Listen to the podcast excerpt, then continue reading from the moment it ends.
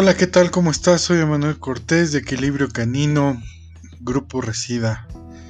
Te damos la bienvenida a nuestro podcast, a un nuevo episodio de Perros Hablamos. Comenzamos.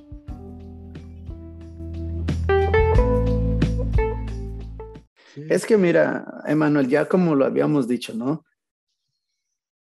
Cuando miras algo y el perro hace algo, se mira tan sencillo, pero hay tantas piezas tan pequeñitas para que tu trabajo se mire bien como, bueno, ahora voy a ser un poquito arrogante, ¿no?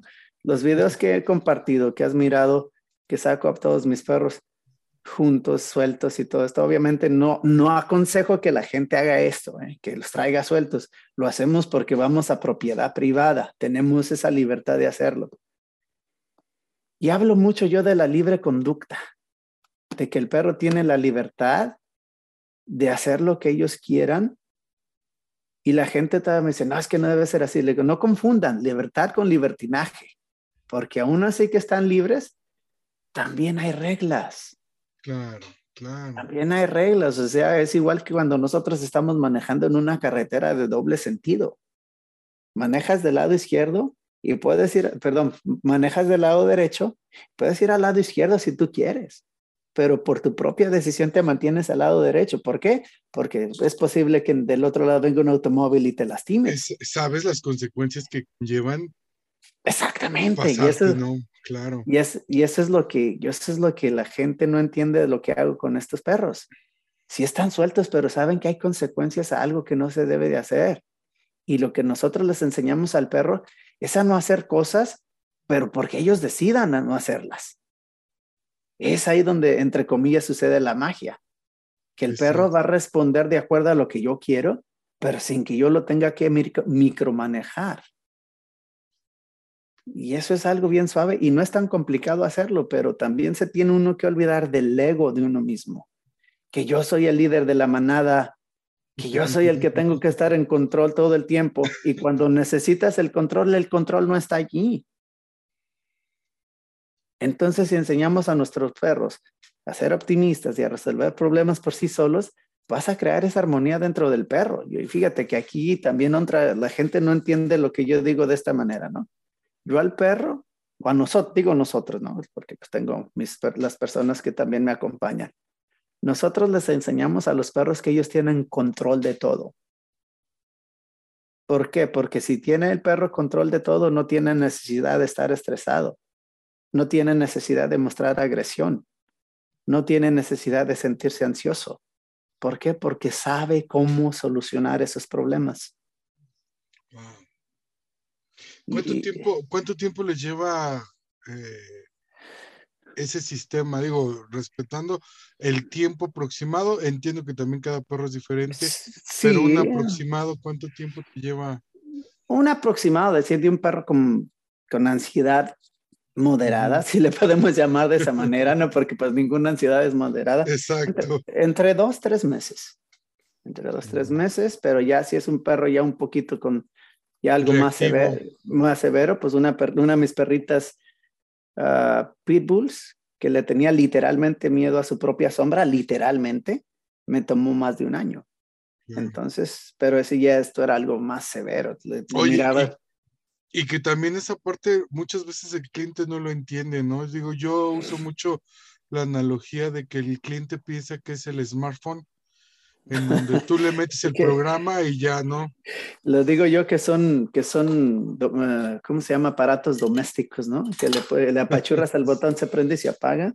Exacto. Y, y, otra cosa también, ¿no? Este, que notamos mucho en los dueños de mascota, las metas a veces son muy irreales me mandan videos de un pastor belga que hasta conozco al dueño, de, de, cachorrito metiéndose por bajo de túneles y todo eso, a llegar a comer. Y este amigo mío se llama Dustin, pero Dustin es de la Marina de los Estados Unidos y tienen un programa para entrenar específicamente este tipo de perros. O sea, tienen el programa y de tiempo completo se dedican a esto. O sea, la gente no puede tener esa ilusión de que su perro va a ser lo mismo que el que hace de los perros que de Dustin. Claro. Aquí se gastan miles o quizás hasta millones de dólares en un programa para que estos perros también tengan este performance. Y otra cosa que la gente tiene que poner mucha atención. Recuerda lo que dije de, de Dustin. Es marino de los Estados Unidos. ¿Y a dónde van estos perros? A zonas de conflicto. Imagínate, o sea, te llevas este tipo de perros a zonas de conflicto. Ahí es donde te está diciendo qué tipo de perro es este. Así es. Y quieren que su, ¿cómo se llama? Que su King Charles haga lo mismo. O sea que también a veces la gente tiene un concepto equivocado, pero aquí volvemos otra vez porque es la falta de información que tiene el usuario. Yo le doy el beneficio de la duda al dueño del perro. Pero el entrenador que te llegue y te dice, no, sí lo podemos hacer y lo tratamos y todo esto. Pero ¿cómo si ni, si ni siquiera tienes el perro adecuado para esto? Claro, claro, totalmente, totalmente. Como dice un amigo, son las contradicciones en las cuales tenemos que operar. Pero fíjate que desafortunadamente aquí, aquí es otra cosa donde, no sé si conoces a nuestro amigo Alejandro Chávez, ¿no? Platicábamos mucho de que Ah, tuvimos un tema sobre la gente que rescata perros y entrenadores. Y dijimos, la gente que rescata perros, hay un perro buscando los, ¿cómo se llama? Animal lovers, que ahorita te voy a decir que les tengo muchísimo, les tengo muchísimo respeto y ahorita te voy a explicar por qué. Y ahí para allá vamos. Pues que este perro se le murió el dueño y todo eso y que le estamos buscando dueño. En 15, 20 minutos en 15, 20 minutos ya hay 5 mil seguimientos o hasta más. Y el entrenador se está tirando pedradas uno al otro. Ahí es donde yo admiro a los animal lovers. Porque el animal lover va más allá de lo imposible. Le criticamos y le criticamos y le criticamos, pero le deberíamos de aprender eso, la dedicación y poner el orgullo al lado. Poner el orgullo al lado y, entender que este animal lover sabe más que yo y es el que me puede ayudar. Eso lo dejan a un lado y, la meta, aunque también hay de todo, ¿no? Obviamente en, la, en la viña del Señor hay de todo, pero generalmente es un grupo unido que hay que hacer un evento de, de, colectar fondos, pues órale, ahí todos están haciendo sus anuncios y todos participan. Quizás hay hacerlo entre ellos, pero a la hora de ayudar, ahí están todos. Ahora, como te digo, yo he tratado de compartir un poquito del método de nosotros.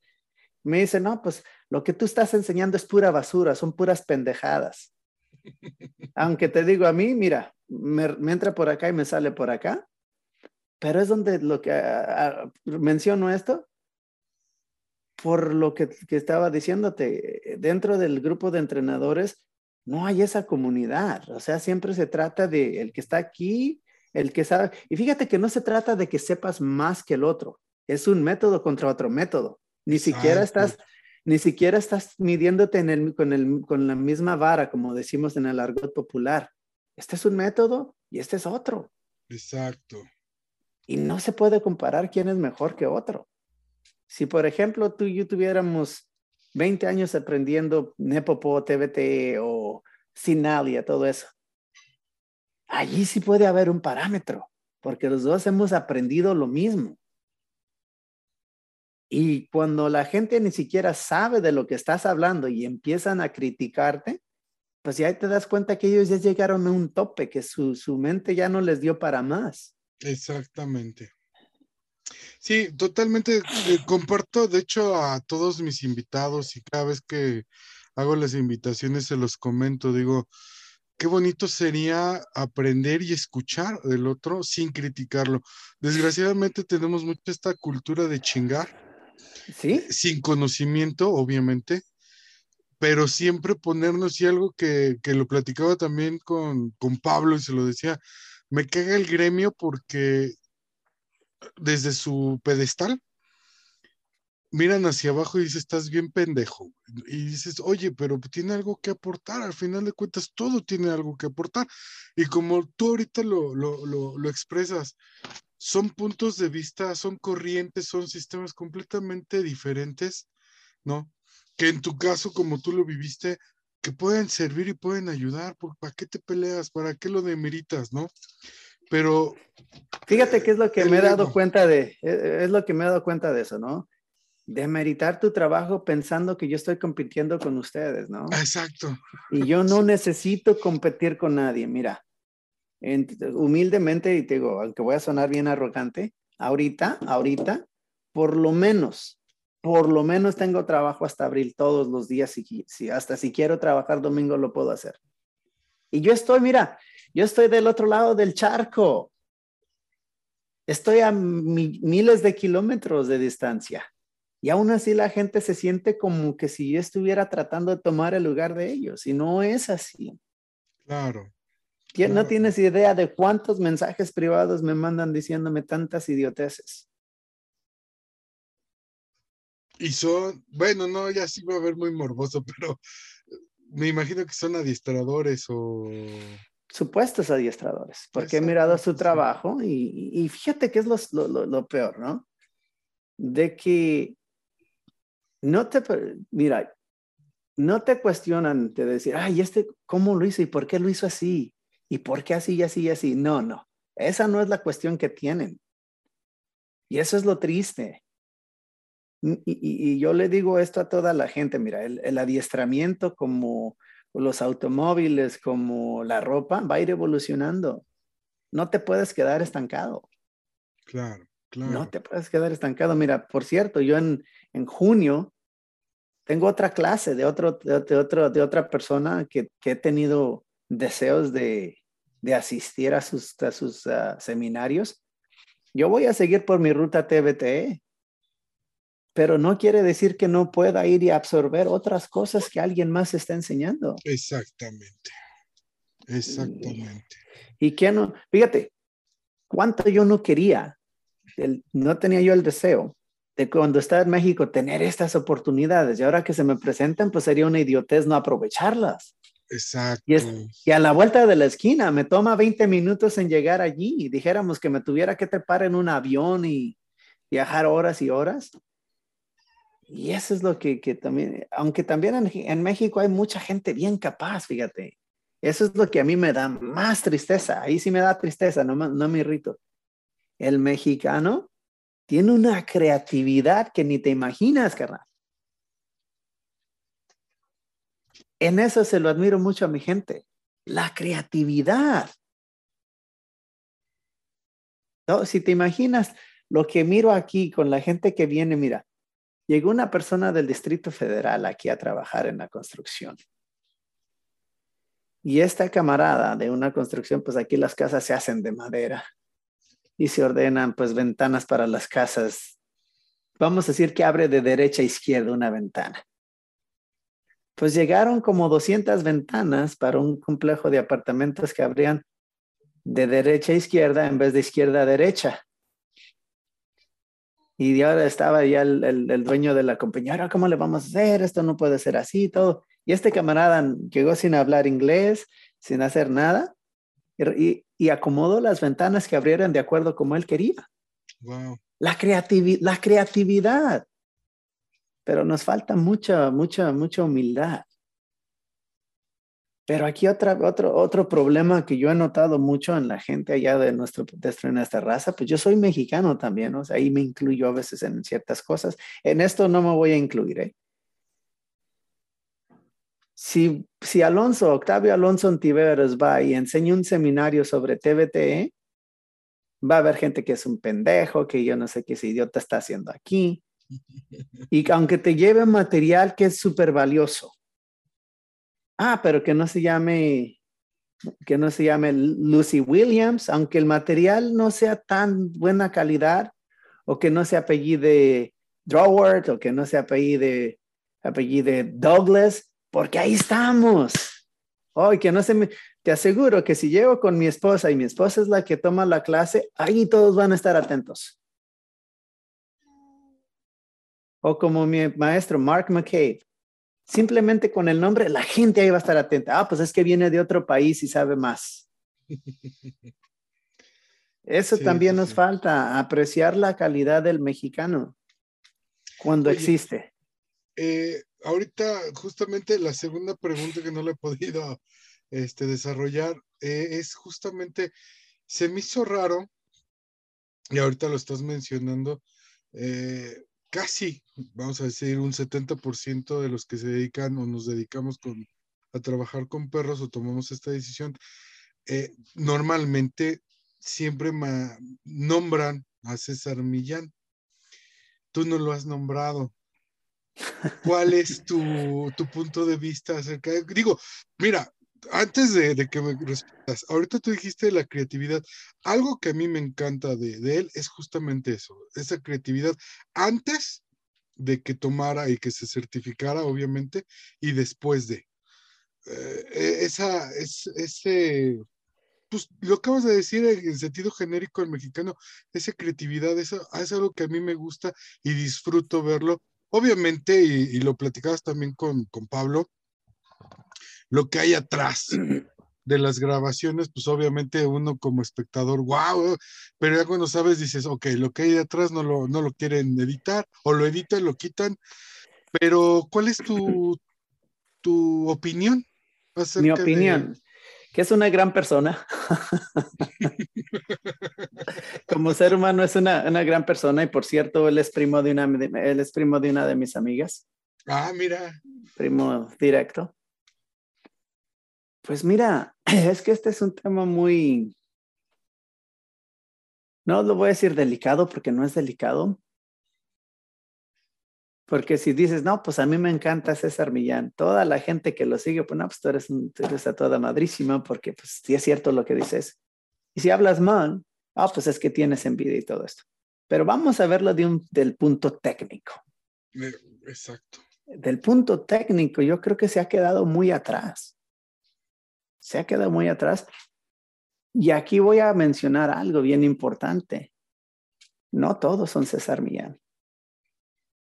Y volvemos al mismo punto del pastor belga, porque todavía es mucho el, trabajo de compulsión.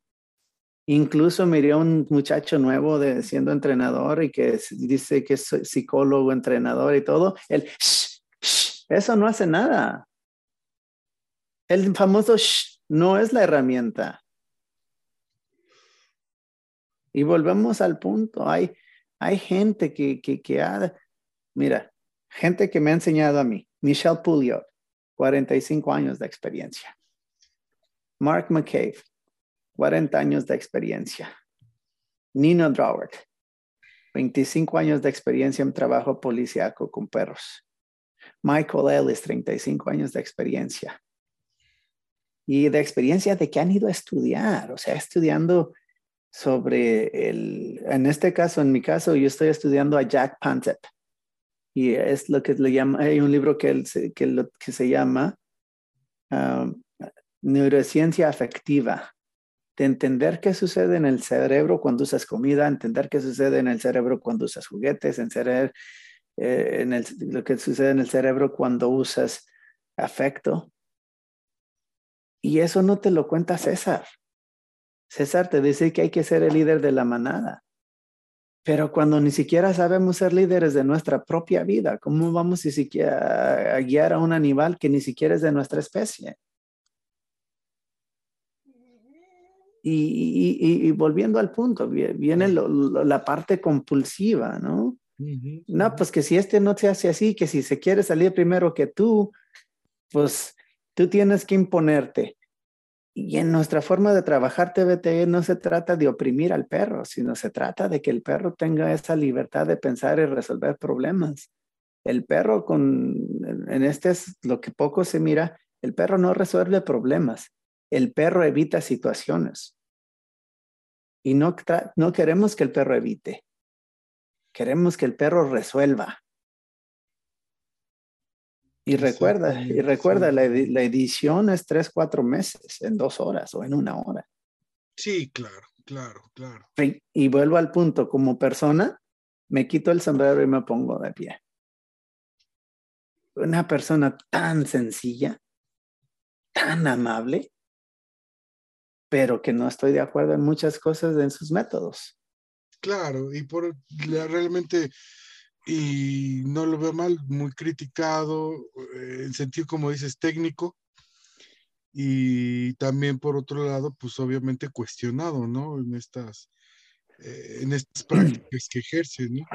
Es que es cuestionado por la razón de que todo, como ya habíamos mencionado, es que todo va evolucionando. O sea, hay, hay, hay, hay, métodos, entre comillas, nuevos o, métodos más gentiles, si le podemos llamar de esa manera, y que te dan el mismo resultado o hasta mejor. ¿Y cómo digo mejor? Pues que el perro, mira, ahí te va el problema del famoso líder de la manada. Y esto lo miro seguido, lo miramos muy frecuente. Y lo, escuchado, y lo has escuchado en el programa. No, pues que, que, que Cristina es la líder, pero la demás familia necesita ser más líder que ella. Ni no que ella, que, que el perro, porque ella sí es líder, pero los demás no. No todos tenemos la misma personalidad. ¿Y qué tal si Cristina no está en casa y está Luisito y Luisito se le ocurre ir a sacar al perro y le hace un famoso y pasa otro perro y se genera una pelea. Luisito quiere apartar la pelea y Luisito termina en el hospital. Es que son tantas cosas que uno tiene que analizar. Esto, a Michael Ellis le ofrecieron un, le ofrecieron un, un, programa en el Discovery Channel. y, no lo aceptó. ¿Y por qué dijo que no lo acepta? Dice, pues que yo no les voy a dar drama, yo les voy a enseñar la parte técnica, la parte práctica, y es aburrido. Porque si te eh. pones a pensar el, el, a uno que le encanta, a uno que le gusta, y sobre todo en el aspecto de la obediencia, el entrenamiento es aburrido. Porque repites lo mismo, lo mismo, lo mismo, lo mismo, lo mismo, lo mismo.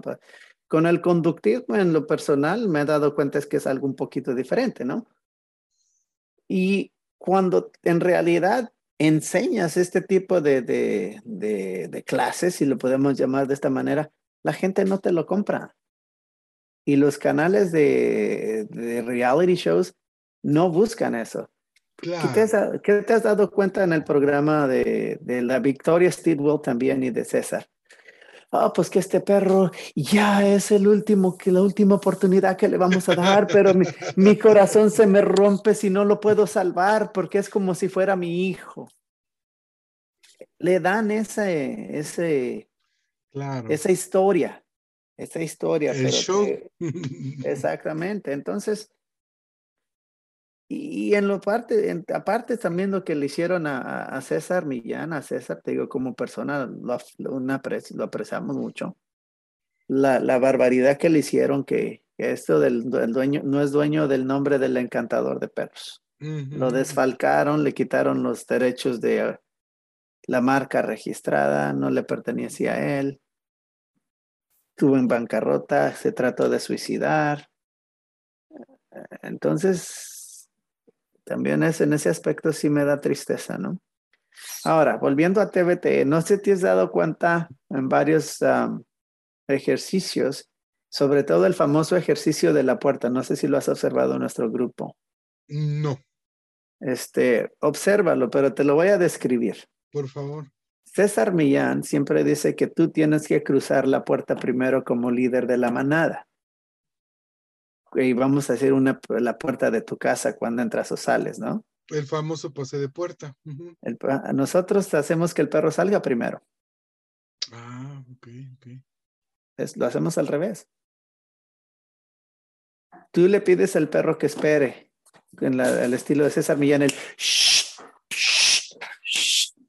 A nosotros no le decimos nada al perro para que espere. El perro por sí solo espera. Y esa es otra cosa que también nosotros hacemos, como dijimos, uno de nuestros lemas, de, uno de tantos de TBTE. Yo quiero que el perro haga lo que a mí me gusta, pero no por mis razones, sino por las razones del perro. Yo quiero que haga que el perro, yo quiero que el perro haga lo que no, yo quiero que el perro no haga lo que a mí no me gusta, pero no por mis razones, sino por las razones del perro. Allí es la gran diferencia. Y volvemos al, al punto de donde tras, has mirado mis, mis, perros caminando conmigo sueltos, ahí cabe eso. que los perros están haciendo lo que a mí me gusta, pero por las razones de ellos, o dejan de portarse mal, entre comillas, por las razones que ellos tienen. Pero hay trabajo previo.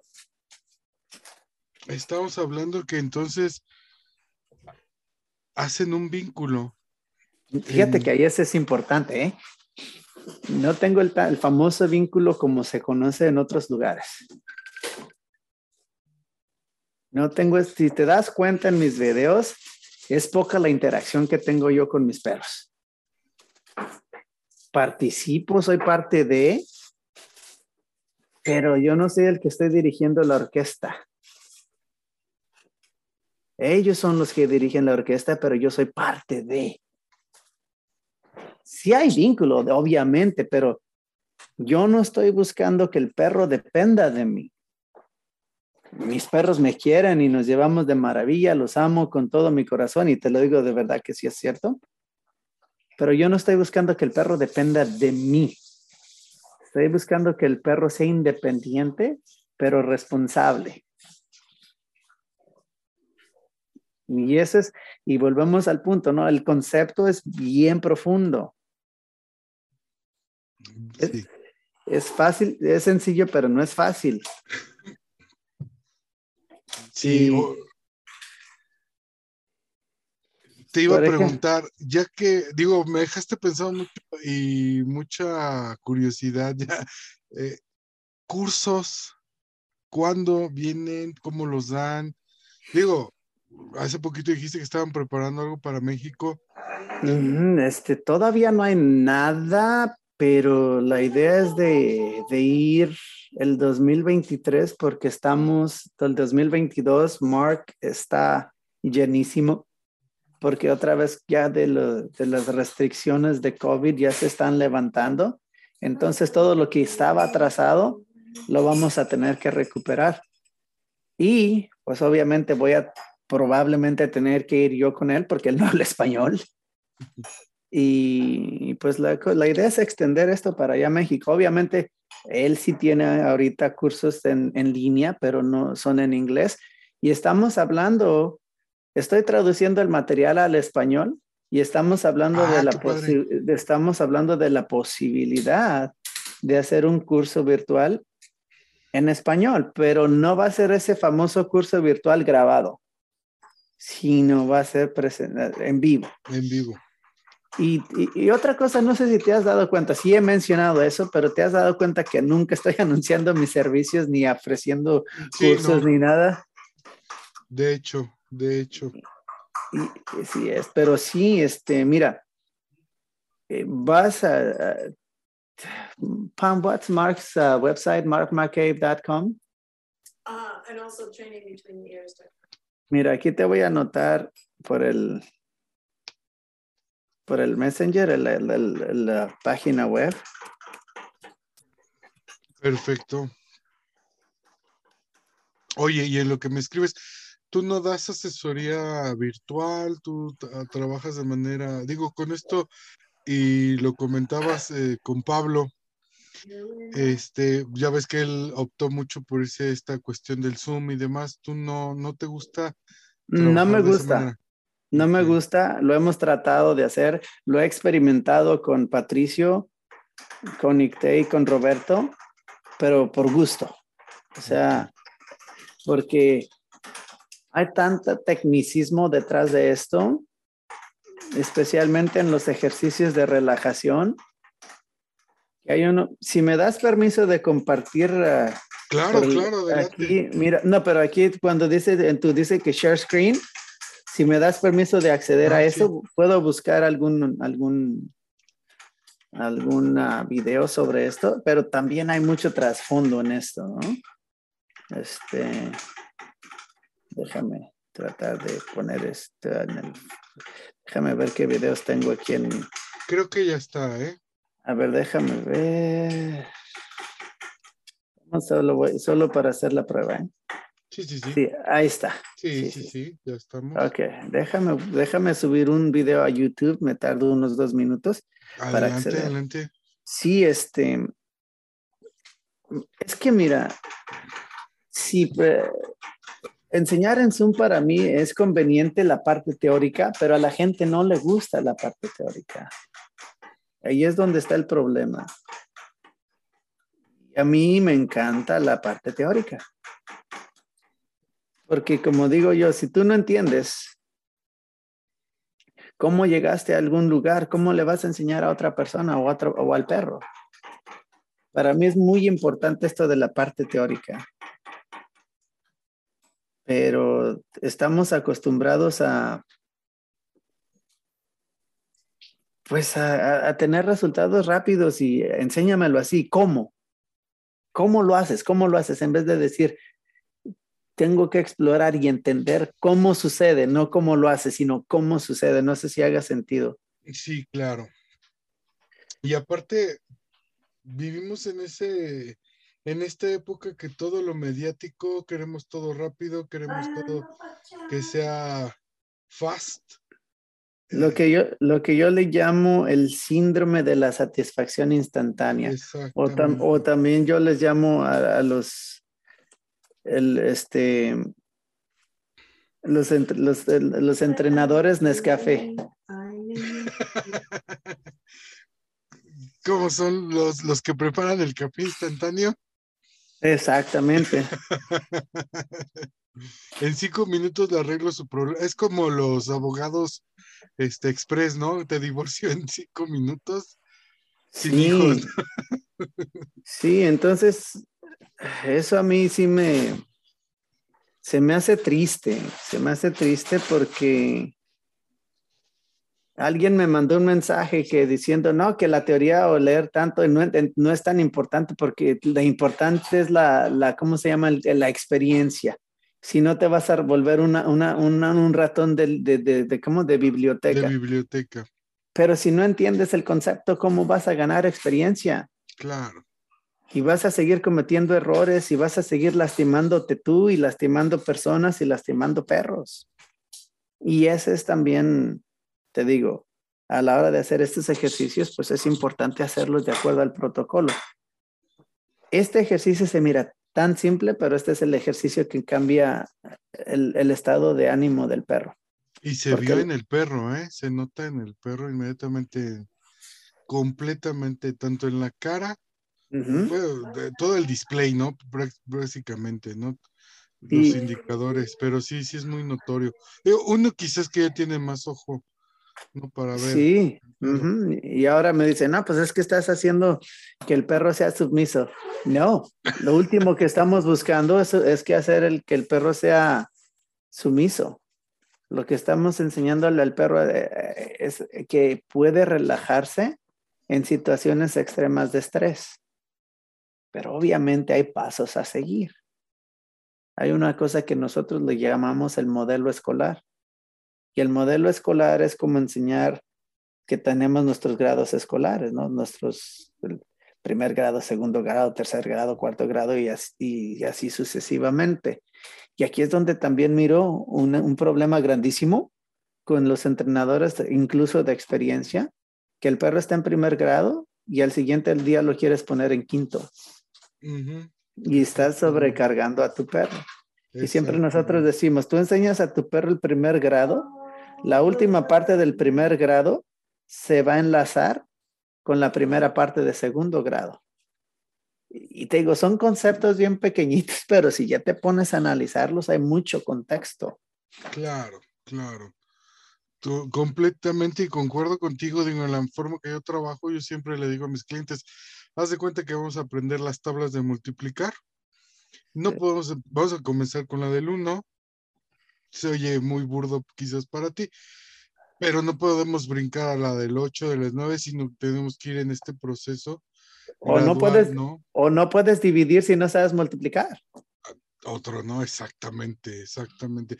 Y bueno, yo a mis clientes digo, y si nos quedamos en el 5, en la del 5, perfecto, yo no tengo problema, no te voy a llevar, ni te voy a obligar a llegar a, a dividir, pero pues hay más, ¿no? Todavía tú estás consciente que hay más, ¿no? Fíjate, hay una cosa que nosotros que te consideramos súper importante. Bueno, muchas, pero dos cosas que voy a mencionar. que para nosotros es importante que el perro tenga un éxito abrumador en cualquier nivel, a cualquier cosa que le enseñemos al perro. Y otra cosa también, para nosotros es más importante que un perro tenga una excelente performance, porque si tienes una excelente performance, el nivel del reto va a estar de este lado aquí pequeñito. Y esto es más importante, el performance. Pero si lo cambias, si tienes el performance aquí abajo y el nivel de reto aquí, vas a generar demasiado estrés y hasta tú mismo te vas a estresar. Y a veces lo hacemos, mucha gente me pregunta con mis perros, es que tú haces inundación. Les digo, yo ni siquiera sé qué es inundación. Y sería una estupidez por parte mía hacer inundación con un perro que está estresado. ¿Por qué? Porque el perro está en primer grado y, y la inundación es preparatoria. Claro. Y, me siguen, no sé si a propósito quieren que diga que si hago inundación, pero te digo, recientemente, recientemente mi amigo Patricio me explicó que era inundación, pero nunca había escuchado yo el, el término de inundación. Y si ya que lo entendí, digo, no, es que no es necesario. No es necesario. Ahora también nosotros le explicamos a la gente que cuando tenemos perros este, reactivos, también conocidos como agresivos, hacia otros perros, yo les digo, yo no necesito un perro para enseñarle a mi perro a no ser agresivo con un perro. Y ahí viene donde entra lo, lo importante. Si lo hago exitoso en el nivel más bajo que el perro pueda tener éxito, voy a ir incrementando los niveles, los niveles, los niveles, hasta llegar a un punto donde mira al perro y ya entiende el sistema, el, el método que estamos usando, ya el perro no es un reto. Ya el perro es parte de lo que estamos trabajando para el perro también. Y ahí es donde generamos el perro optimista, que cualquier cosa que yo le presente ya tiene un, en su, en sus emociones, ya las tiene eh, equilibradas. Y desafortunadamente en muchos métodos lo primero que hacen, no, pues el perro le tiene, le tiene coraje a otros perros, pues hay que traer otros tres, cuatro y que los mire y, que, y así para que se vaya acostumbrando. Yo creo que es posible, pero te vas a tardar mucho y vas a complicarle el trabajo al perro. ¿Qué es la, estábamos hablando del reggaetón, Emanuel. ¿Te gusta el, te, gusta el reggaetón? No, no, mi querido Alonso. bueno, ¿qué tal si yo quiero que te guste el reggaetón? Porque pues yo soy bien a todo, bien, bien a toda Margarita, ¿no? Eres muy versátil en la música. Exactamente. Mi intención es que tú ames el reggaetón. ¿Y cómo lo voy a hacer? Bueno, pues vas a venir a visitarme y nos vamos a ir a Puerto Rico por tres meses y en esos tres meses, cada tercer día te voy a llevar a un concierto del, ¿cómo se llama? Del Bad Bunny y todos estos. Cada, cada tercer día por tres meses. ¿Al final de tres meses te va a gustar el reggaetón? No. Pero si te expuse al reggaetón por tres meses. Probablemente lo tolere, pero no. Es diferente. No, va a salir mi eh, satisfacción, ¿no? El, tolerar todavía genera incomodidad. Estás tolerándolo, pero te está generando incomodidad. Claro. O, o también lo que puede suceder, lo vas a odiar más. ¿Por qué hacemos esto con nuestros perros, Emanuel?